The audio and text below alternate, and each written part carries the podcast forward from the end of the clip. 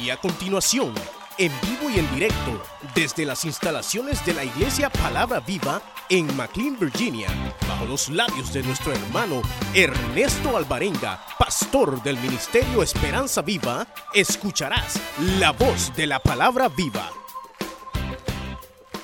Capítulo 15, segundo libro de Samuel,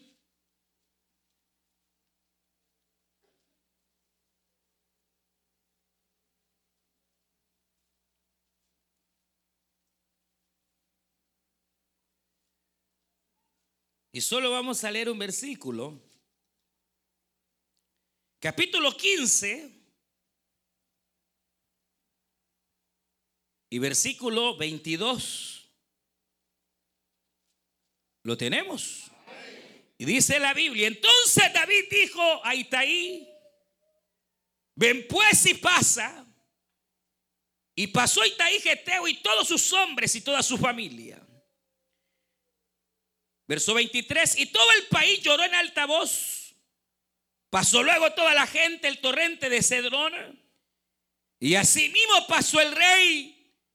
Y todo el pueblo pasó al camino que va al desierto. Amén. Vamos a dejar hasta ahí la lectura. Pueden tomar su asiento.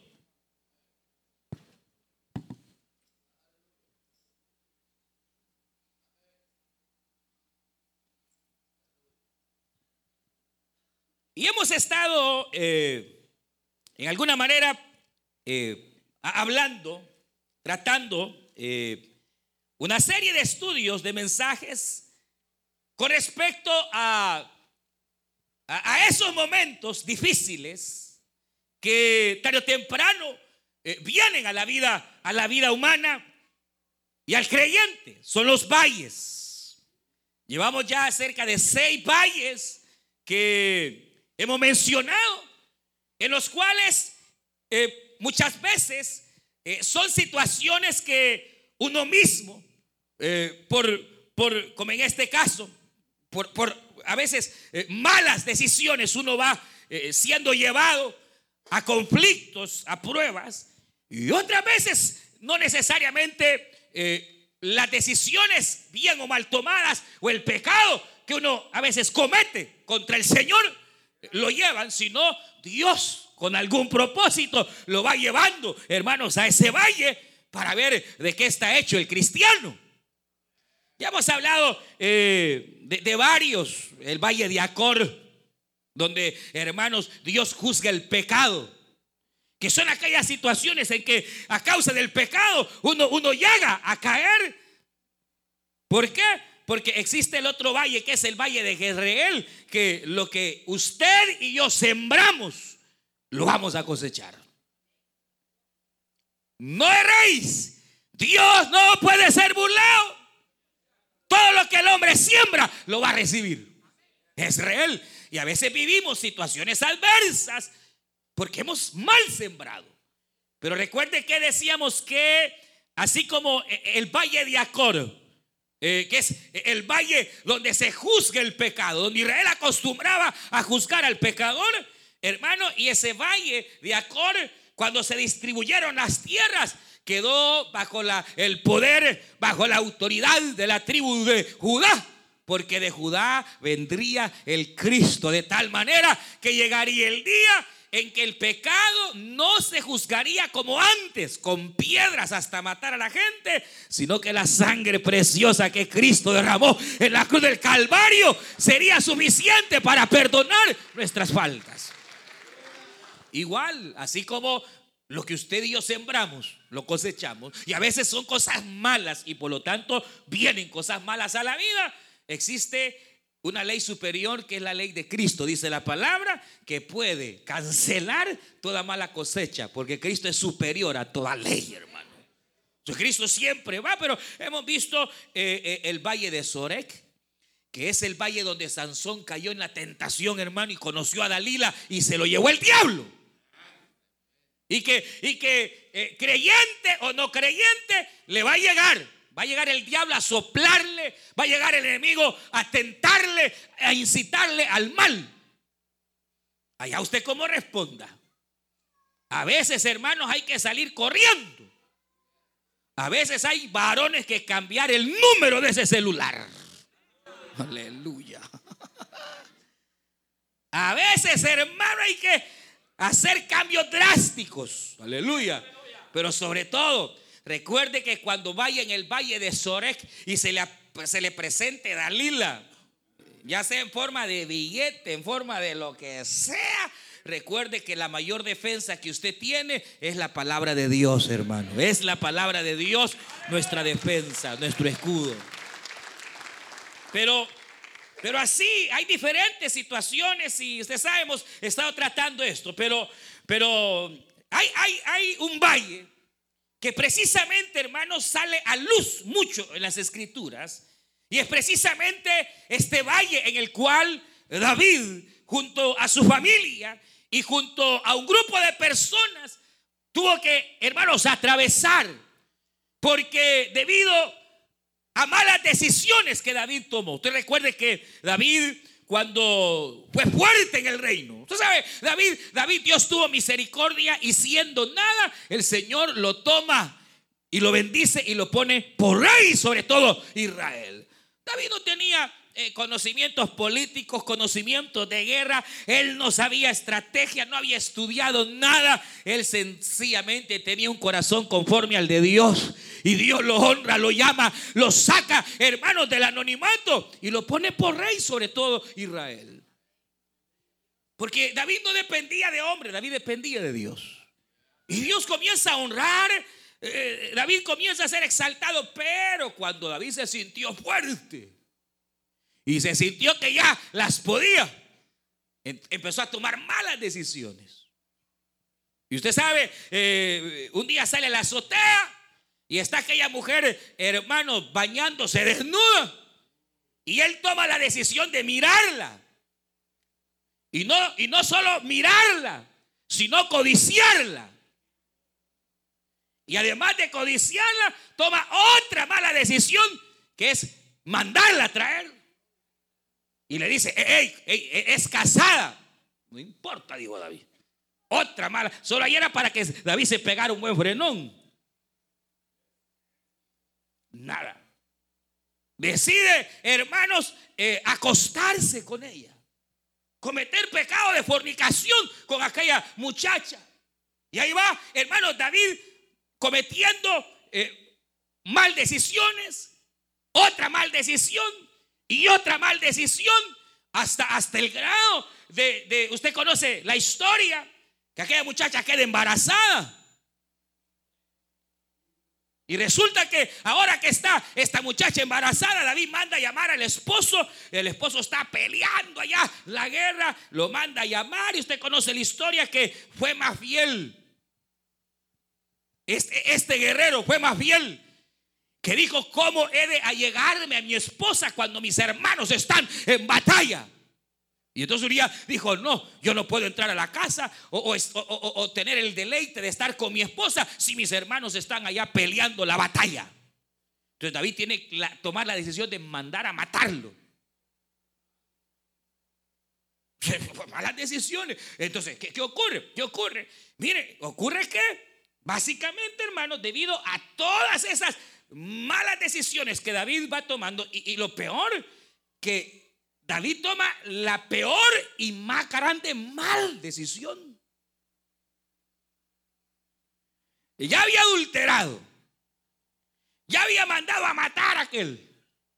Ya había cometido tanta eh, situación, pero todavía viene la más grande, terrible y peor decisión ¿Cuál fue? ¿Cuál creen que fue? Cubrir el pecado. Cubrir el pecado. No pasó nada. Y como Dios no puede ser burlado, hermano. Empieza una serie de tragedias y tragedias y situaciones, hermanos, en la cual Literalmente David va descayendo y descayendo y va, hermanos, descayendo a causa de no confesar su pecado, de no ir delante de Dios y reconocer su falta.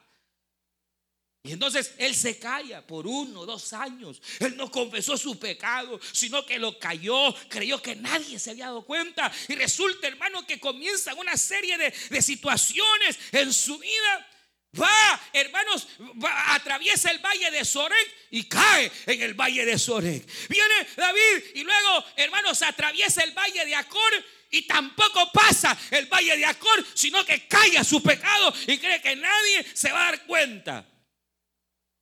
Hasta que llega el profeta Natán. ¿Verdad? ¿Usted se acuerda? Y llega, llega Natán un día que David estaba tranquilo comiendo y le, dijeron, eh, te, te, busca Natán. Y cuando entra Natán, le dice, Dios bendiga al rey, bienvenido Natán, ¿qué pasa? Ven. Y, le dice Natán, quiero decirte algo. Hay palabra de Jehová. Ah, dime cuál es la palabra de Jehová. Hubo un hombre en tu reino. Usted sabe. Y le dice, le dice que tenía eh, varias corderas y tenía también un siervo que tenía una sola cordera. Y vinieron a visitarle a él, a este hombre importante. Y él teniendo sus corderas, vio la cordera de su siervo, el cual él la cuidaba, la amaba. Y vino este hombre y tomó la única cordera de aquel siervo y se la tomó para él y se la dio de comer a sus comensales.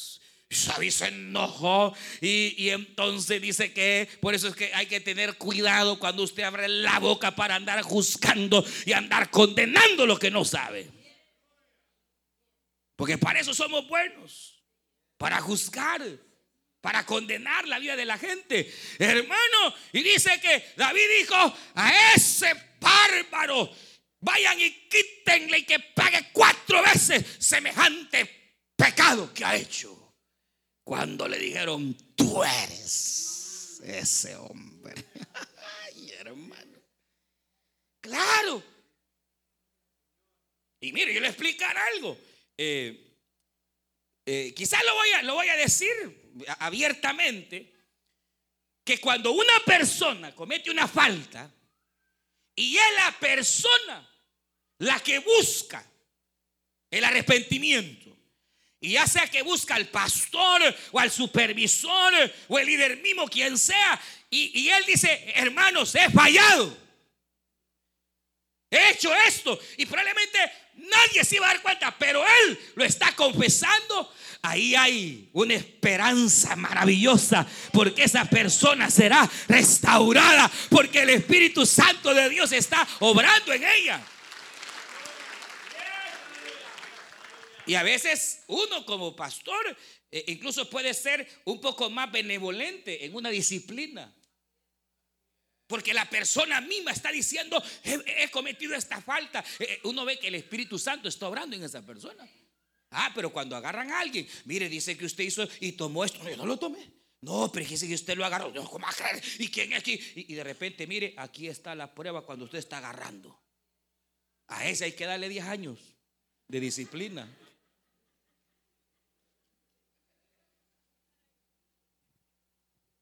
Porque, porque hasta que se vio en el pecado, confesó. Porque ya no había de más. ¿Se imagina David? David endureció su corazón, hermano, y lo que ocurre es que eh, calla, pero cuando es enfrentado, él reconoce su pecado. Ahí sí David se arrepiente y sabe algo, realmente la palabra de Dios es maravillosa. Usted sabe perfectamente que Dios es bueno.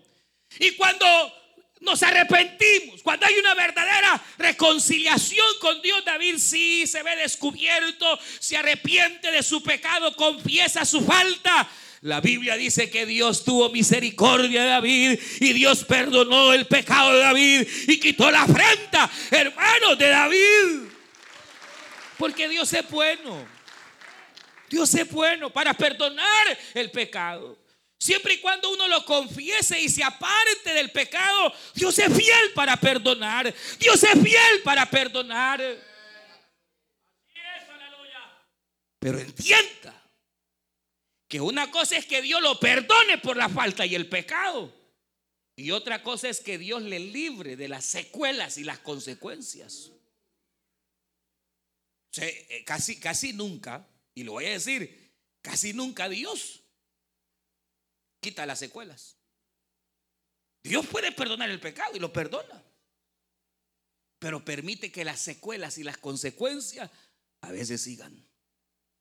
Entonces, debido a esto, hermano David, David fue perdonado. David, hermano, quien había perdido el gozo de su salvación, lo recibe nuevamente David pero hermano, las consecuencias comienzan a venir de tal manera que lo que ocurre es que eh, empieza eh, eh, el reino de David, comienza hermano primero en que mueren sus hijos, empiezan a levantarse guerras, empieza una serie de situaciones adversas al grado que a David le ocurre una de las cosas más terribles que pueden ocurrir y es la traición de un hijo.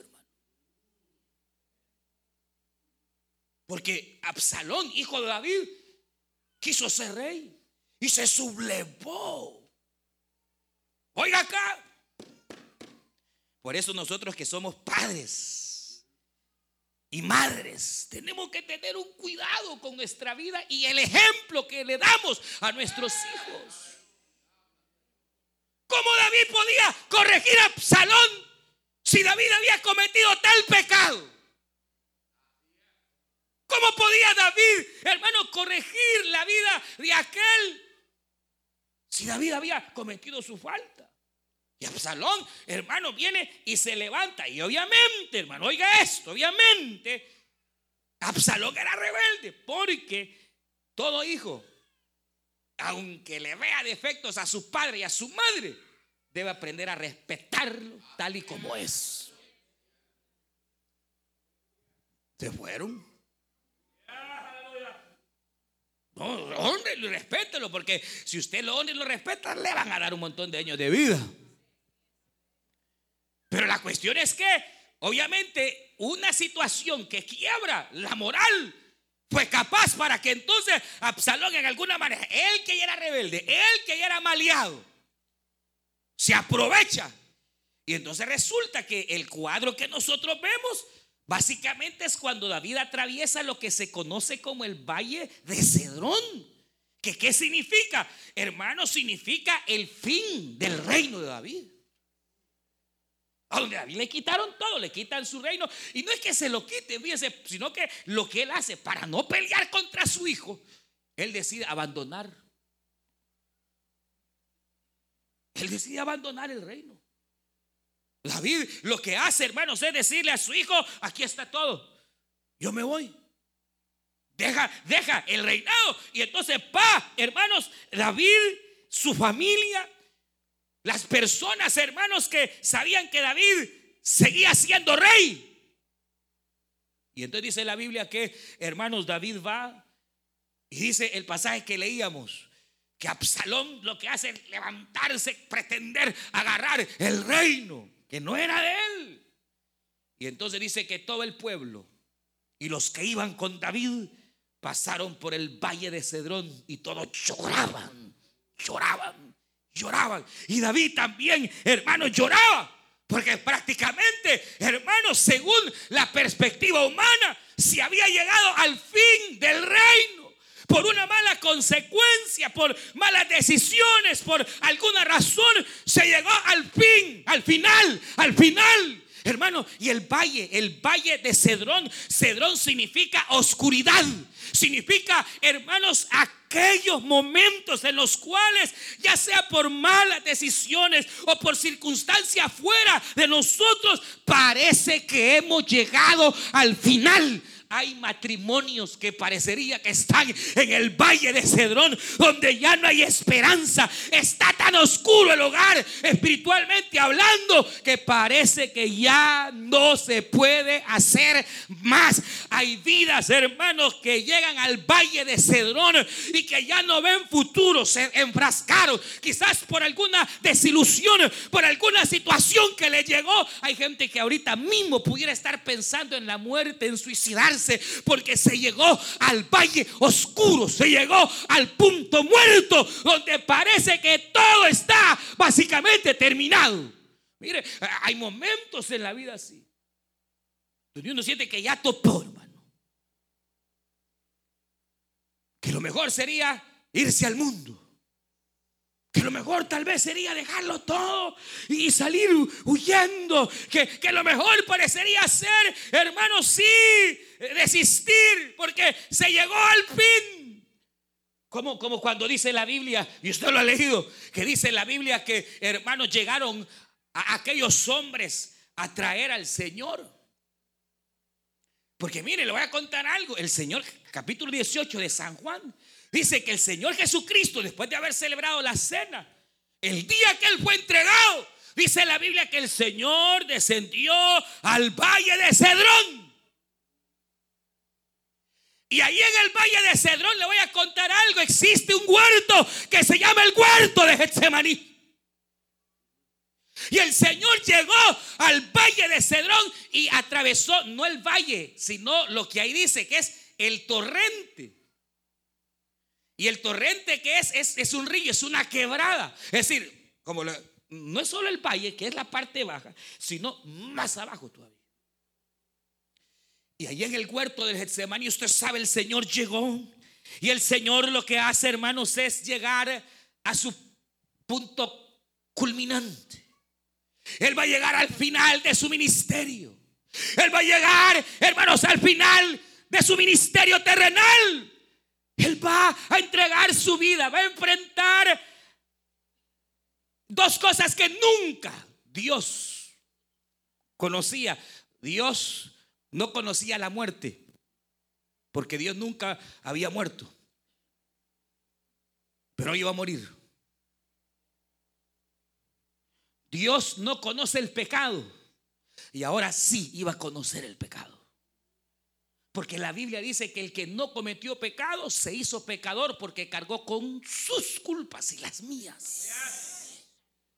Es decir, que si uno ve el ministerio del Señor, básicamente el ministerio está llegando a su punto más bajo. Donde el Señor va a ir a la cruz del Calvario.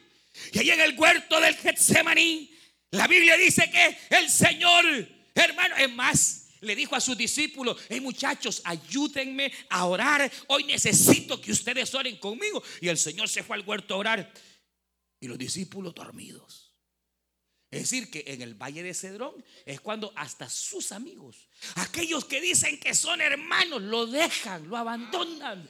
Que aquellos que dijeron, no hombre, si vamos a estar contigo, mentiras.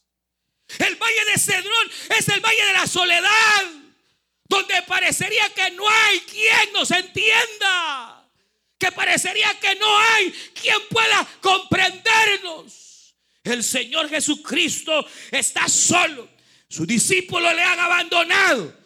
Dice que era tanto, hermanos, que él sentía las vibras de la muerte. Y él dijo estas palabras, mi alma está angustiada hasta la muerte. Él dijo, Padre, si es posible, haz que este vaso pase. Si es posible, haz que yo no vaya a la cruz. Si, si, es, si es posible, evítame ir donde jamás he ido. Pero no se haga mi voluntad, sino se haga, Señor, tu voluntad. Hermano, qué tremendo. Porque hubo un momentito en el cual el Señor esperaba que el Padre le librara, pero el Padre cayó.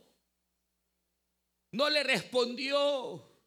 El silencio era la respuesta y el silencio era, hijo, tienes que seguir porque así conviene. Tienes que seguir ahí en el valle de Cedrón porque tu muerte traerá la vida para muchos. Tu muerte será la vida para muchos.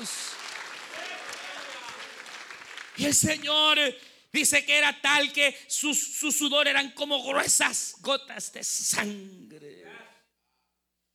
Ahí en la madrugada, en la noche, hermanos, ahí fue el momento más tremendo de la vida del Señor. Fue el momento del luto, de desesperanza, humanamente hablando, hermanos, y estaba en eso el Señor cuando de pronto llega Judas, el traidor, y llega con un sequito de soldados y, llegan y toman al Señor y lo llevan al pretorio. Y entonces Pedro, Comienza a seguir al Señor y los discípulos, unos huyeron, otros salieron corriendo. Pero Pedro dice la Biblia que va siguiendo al Señor y va ahí, y va de lejos siguiéndolo al Señor. Y dice la Biblia que de pronto eh, meten al Señor al pretorio. Y dice literalmente un evangelio. Y Pedro alzó su mirada para ver el fin. O sea que aún para Pedro era su final. Es más, eh, eh, lo agarra, hey, ¿te pareces a él? No, no, lo conozco. Hey, pero hablas como él. Lo negó tres veces, hermano. El Pedro que decía, Señor, contigo hasta la muerte. Por eso al hombre no le crea, oiga. Créale poquito. Ni a la mujer no le crea mucho.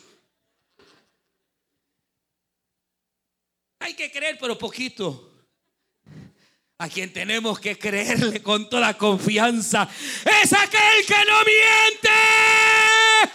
Es el Señor en su palabra. Porque si Dios ha hablado, Dios hará, Dios cumplirá, Dios en su palabra.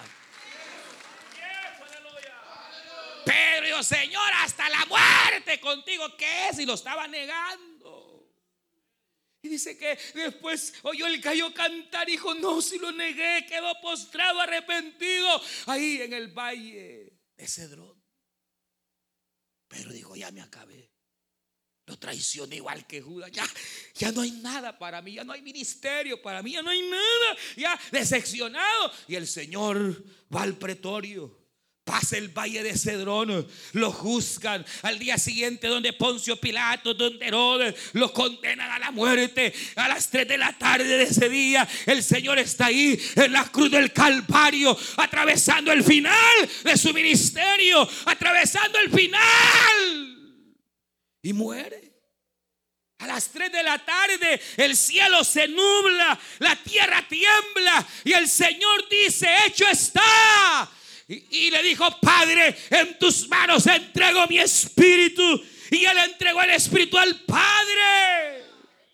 Prácticamente era el final del Evangelio, era el final del cristianismo, era el final del ministerio de Pedro, era el final de David. ¿Qué más se podía hacer ya? Si a David le arrebataron el reino, si perdió todo, eh, ya no tenía nada. David ahora va al desierto sin saber a dónde va, porque lo ha perdido todo. Le pasó a Job, hermano. Job pasó el valle de Cedrón. Job tenía plata, billete, dólares, cuenta en el Banco de América. Hermano, eh, los hijos más guapos que habían y las hijas más hermosas que habían en la tierra. Y en una serie de sucesos, ¡pau! Pierde su le roban sus vacas, Se le mueren los hijos, una, una tras otra. Hermano, se queda básicamente sin nada. Y le quitan hasta la salud que de enfermo aquel hombre atraviesa ese valle. ¿Se imagina, hermano? ¿Se imagina? ¿Qué dolor no habrá en la muerte de un hijo? Y que se le mueran todos de una vez. Hermano, eh, ¿cómo se siente uno cuando de repente le bajaron el salario, perdió el cheque de la semana y, perderlo toditito? Que un solo. Hermano, Job cayó en el valle de Cedrón, donde hermano prácticamente había llegado al final, donde ya no había más prohibición, ya no había nada, nada, ¿qué más? Y hay momentos en los cuales uno puede llegar ahí donde dice, no, ya no aguanto más. Este, esto ya no lo aguanto. Y eso, hermano, e, e, ese, ese es el valle de la oscuridad. Es el valle de las lágrimas de que tanto habla la Biblia. Y, y la cuestión es, hermano, que a veces ese valle viene, puede ser por nuestras malas decisiones, pero no siempre. A veces viene porque sencillamente es parte del proceso. Porque sencillamente a veces, hermano, hay cosas, hermano, que no nos damos cuenta. Mira, hay un problema con la iglesia. Sobre todo aquí. Y no me refiero a esta iglesia, a la iglesia en general en este país. Que nos sentimos seguros. Porque trabajamos. hay trabajo, dejo este, agarro otro, tengo, ganamos dólares. Uno, uno puede caer en el peligro de creer, sentirse seguro y olvidarse que todo lo que hay y todo lo que eh, dólar que le entra, todo, todo es pasajero, hermano, en la vida todo es pasajero. Todo es pasajero. Pasará el cielo. Pasará la fama pasará la riqueza, pasarán los amigos, pasará la familia, pasará todo, el cielo, la tierra, el mundo pasará, pero la palabra de Dios permanece para siempre.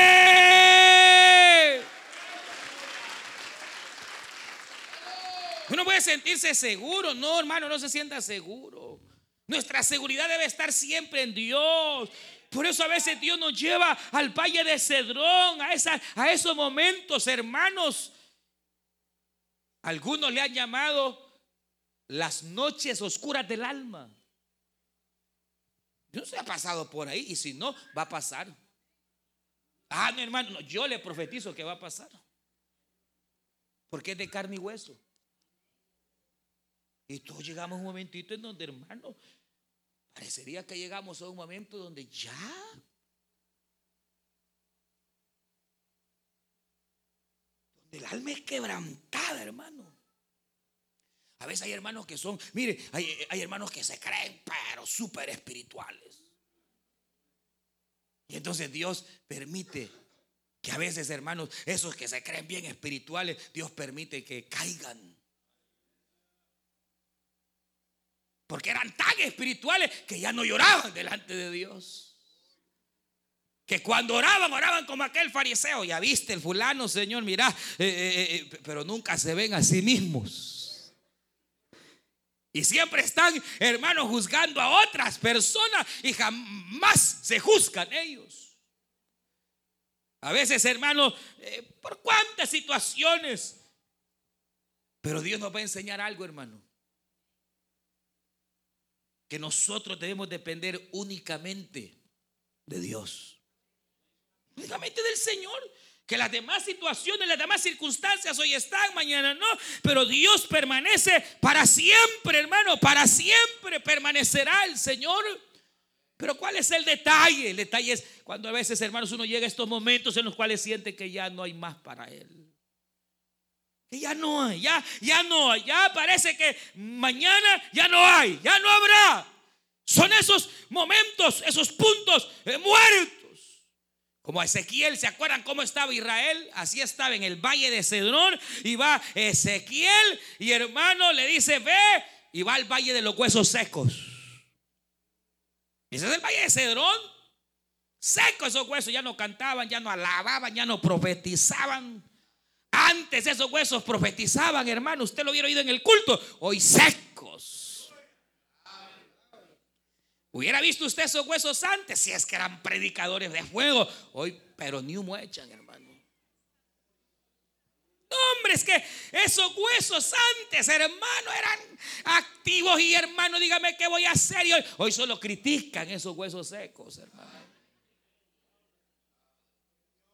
Hoy hay los a tener en grúa para que vengan. Ya sea que porque lo secaron, ya sea porque a veces pasa, hermano, que por las mismas situaciones de la obra uno se siente mal y se siente, hermano, que ya no hay nada para uno, que se siente, hermano, que ya se acabó. Así parecía. Ahí, ahí uno ve, hermanos, a David llegando al final. Ahí ve uno, hermanos, a, a tirado, habiendo llegado al final. Ahí ve uno a Pedro viendo el final, ya, el final de todo. Ya se acabó. Hay gente que ha dicho, no, mire hermano, es que mi matrimonio ya se acabó. Hermano, es que esta, esta ya no, ya, ya, aquí, hasta aquí, se acabó. La cuestión es esta, hermano. Que el Señor que pasó el torrente, la quebrada del Cedrón, el valle de lágrimas. Yo no sé si aquí fue que David hizo el Salmo 23 cuando dijo, aunque ande en valle de muerte y valle de sombra. no temeré. El Señor, hermanos, va, atraviesa y va, eh, eh, lo, lo ponen en aquella tumba nueva de Arimatea. Y usted sabe perfectamente, pasó el primer día, el segundo, y parecería que el final del ministerio del Señor ahí estaba ya, pero no era el final. ¿Sabe qué era? Era el inicio. Era el inicio de una nueva etapa. Porque la Biblia y la realidad nos dice que nuestro Señor Jesucristo al tercer día resucitó con poder y gloria.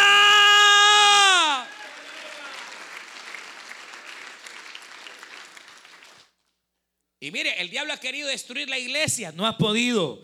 Ha querido, hermanos, eh, eh, erradicar el Evangelio a través de estos dos mil años. Y el Evangelio se ha hecho más fuerte porque no depende del Papa ni de Pedro. Depende de aquel que vive y reina por los siglos de los siglos. Aquel que pasó el torrente de Cedrón pero no quedó ahí, aleluya. Se levantó, venció la muerte, venció el pecado y ahora está reinando, aleluya. Y viene, viene pronto con poder y gloria sobre la tierra.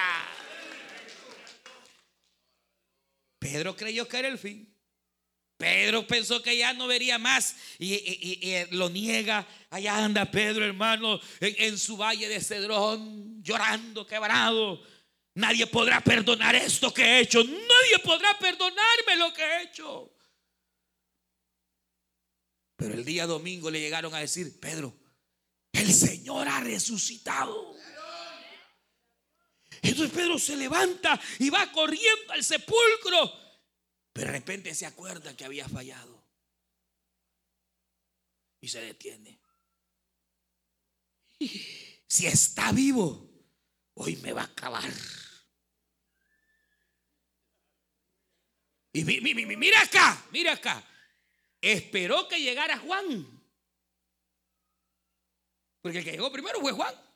Y Juan dijo, no está. Entonces, así yo me imagino a Pedro. De verdad no está.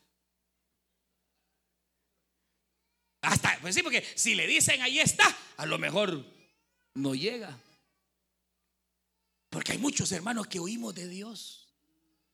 Hay muchos hermanos que huimos del Señor y yo no sé por qué huimos del Señor. Creemos que el Señor nos va a linchar, que sé yo. Pedro se detuvo, Pedro no llega al sepulcro hasta que está seguro que el Señor no está.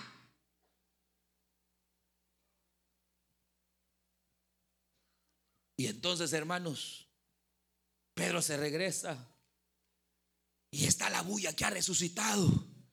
Y él tiene miedo de, de enfrentar al Señor. Y como Dios es bueno, el Señor llega y busca a Pedro, hermano. Pedro pensó que a saber que levantada le iba a pegar el Señor, hermano. Pensó que a saber que... Y el Señor cuando lo enfrenta le dice, Pedro, me amas. Ay, Señor, es que tú sabes que mira, fíjate que no, te estoy preguntando lo que hiciste, porque yo sé lo que has hecho. Te sigo preguntando, ¿me amas?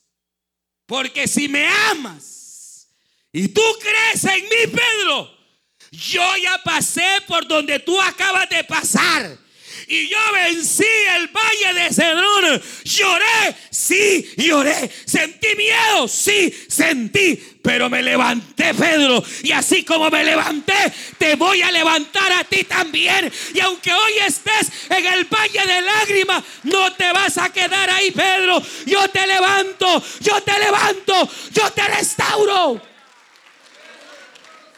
Hermana, siga creyendo. Aunque el diablo diga ya se acabó. El que tiene la última palabra es aquel que venció el torrente de Cedrón.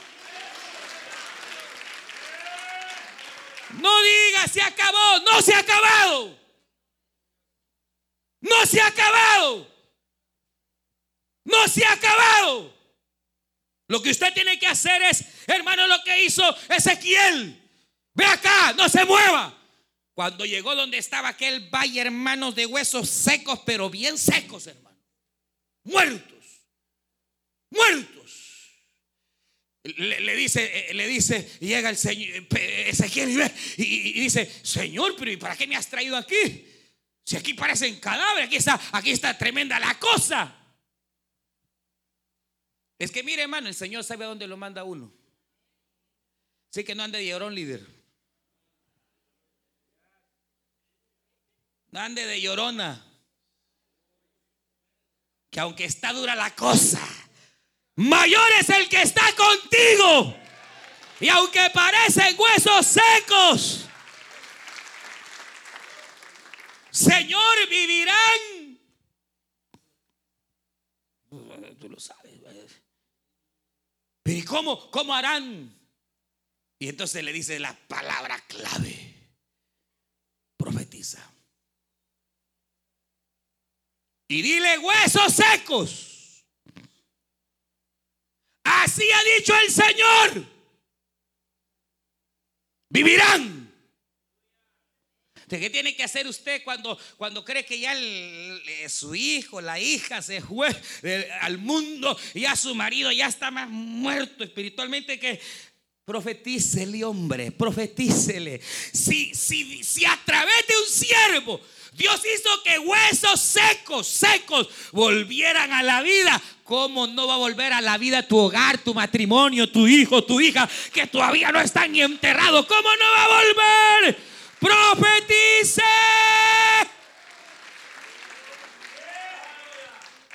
Abra su boca.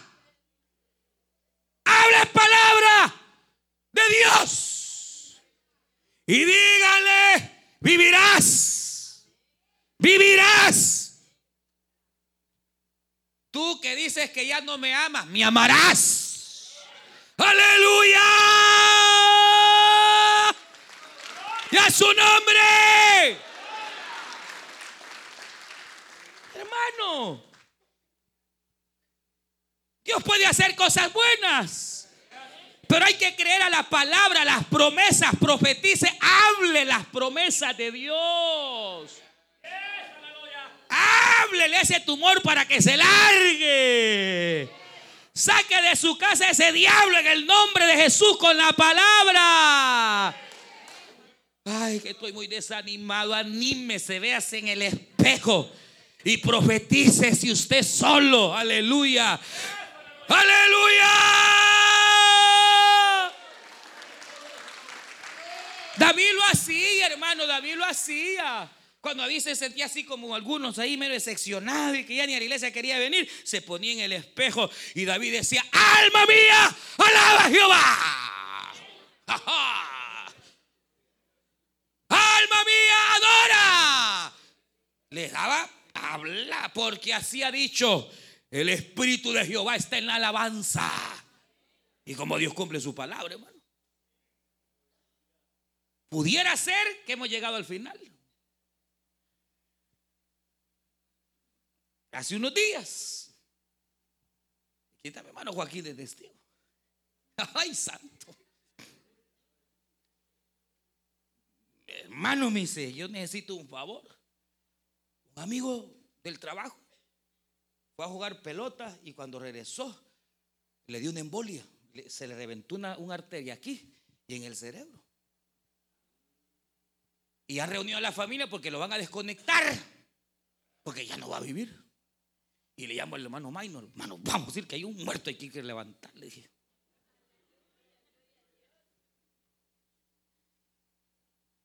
Estaba el muchacho, estaba muerto ya, pues sí, sí, el muchacho estaba toda llorando en la familia y que le iban a desconectar porque ya se iba, pues, y que, y que de todas maneras, si lograba vivir, iba a quedar vegetal.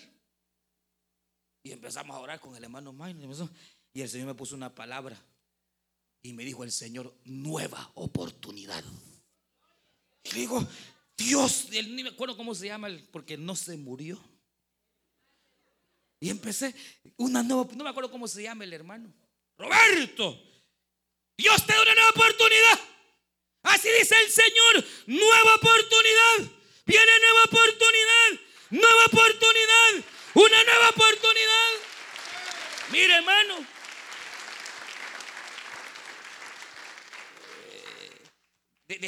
nosotros llegaron otros hermanos a orar, ¿verdad? De otra iglesia. Y, se lo digo porque yo no sé, nosotros lo levantamos. No, el Señor es hermano. Es más, eh, eh, eh, los hermanos llegaron más que nosotros, ¿sí o no? La cuestión es que Él, de la muerte, el Señor lo levantó. Lo levantó. Y hoy está en una silla de ruedas restableciéndose, hermano. El que iba a estar muerto. Sí, sí. El que estaba ya destinado a que le iban a quitar las cosas para morirse, hermano. ¿Fue el fin? No. Fue una nueva oportunidad. Nuevo chance, nueva oportunidad. Porque cuando uno cree que ha llegado al final, si uno sigue confiando en Dios, hermano. Y trae su, vida, su situación. David pensó es el final y lloró y la gente lloraba y se lamentaban. Te quitaron David el reino, nunca más. Pero David siguió. Y la Biblia dice que llegando al desierto David se fortaleció en Dios, hermano. ¿Y sabe qué hizo David? No, fue a pelear y, le dejó todo a Dios. Y entonces el reino perdido, hermano, Dios se lo Y mire cómo fue David.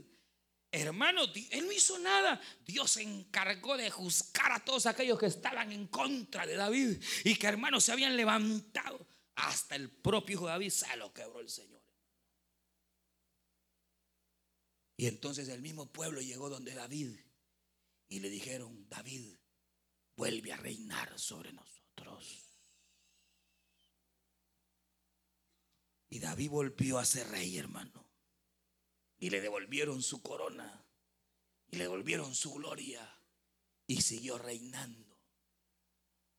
Porque no era el fin. A veces, hermanos, uno pasa etapas. Eh, los jóvenes se enamoran. Y de repente lo, lo cortaron. La cortaron. Hay cipotes y cipotas tontas que hasta se, matan. Porque creen que no va a haber otro amor.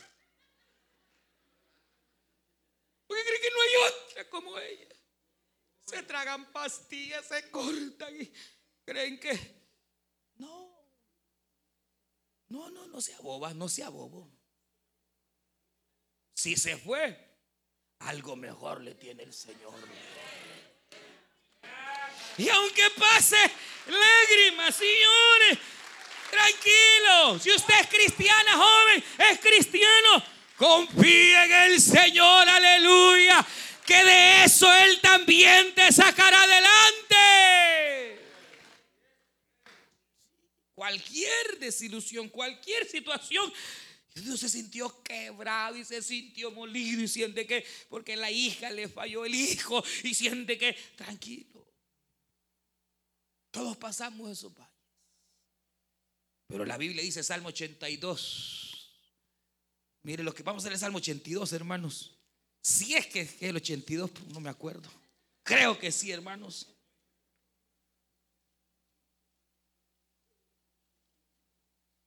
82, 83.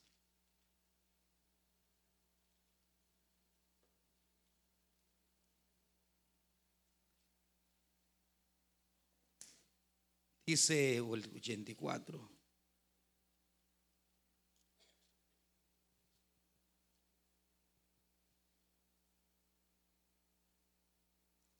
Dice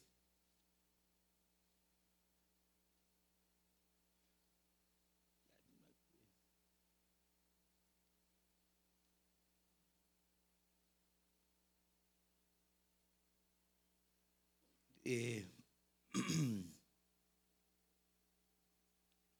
dice que cuando pasemos el valle de Cedrón, y en alguna porción dice cuando pases el valle de lágrimas. Ahí esto es 83, 84. ¿Cuánto? Ahí está un varón bíblico, mire, 84, 6. atravesando el valle de lágrimas, que es el valle de la oscuridad, el valle de Cedrón, lo cambiará en fuentes, en cuyo corazón estarán sus caminos. Atravesando el valle de lágrimas lo cambian en fuente cuando la lluvia llene los estanques. Irán de poder en poder, verán a aleluya.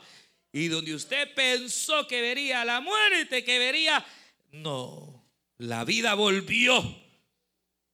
Y el valle que era de lágrimas, el Señor lo convertirá en alegría, en gozo, hermanos.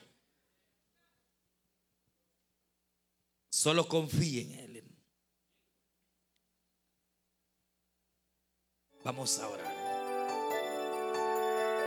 Usted escuchó el mensaje restaurador de Jesucristo desde las instalaciones de la iglesia Palabra Viva en McLean, Virginia. Si este mensaje ha sido de bendición para su vida y necesita oración, contáctenos al teléfono 571-633-0469 571-633-0469. Que Dios le bendiga.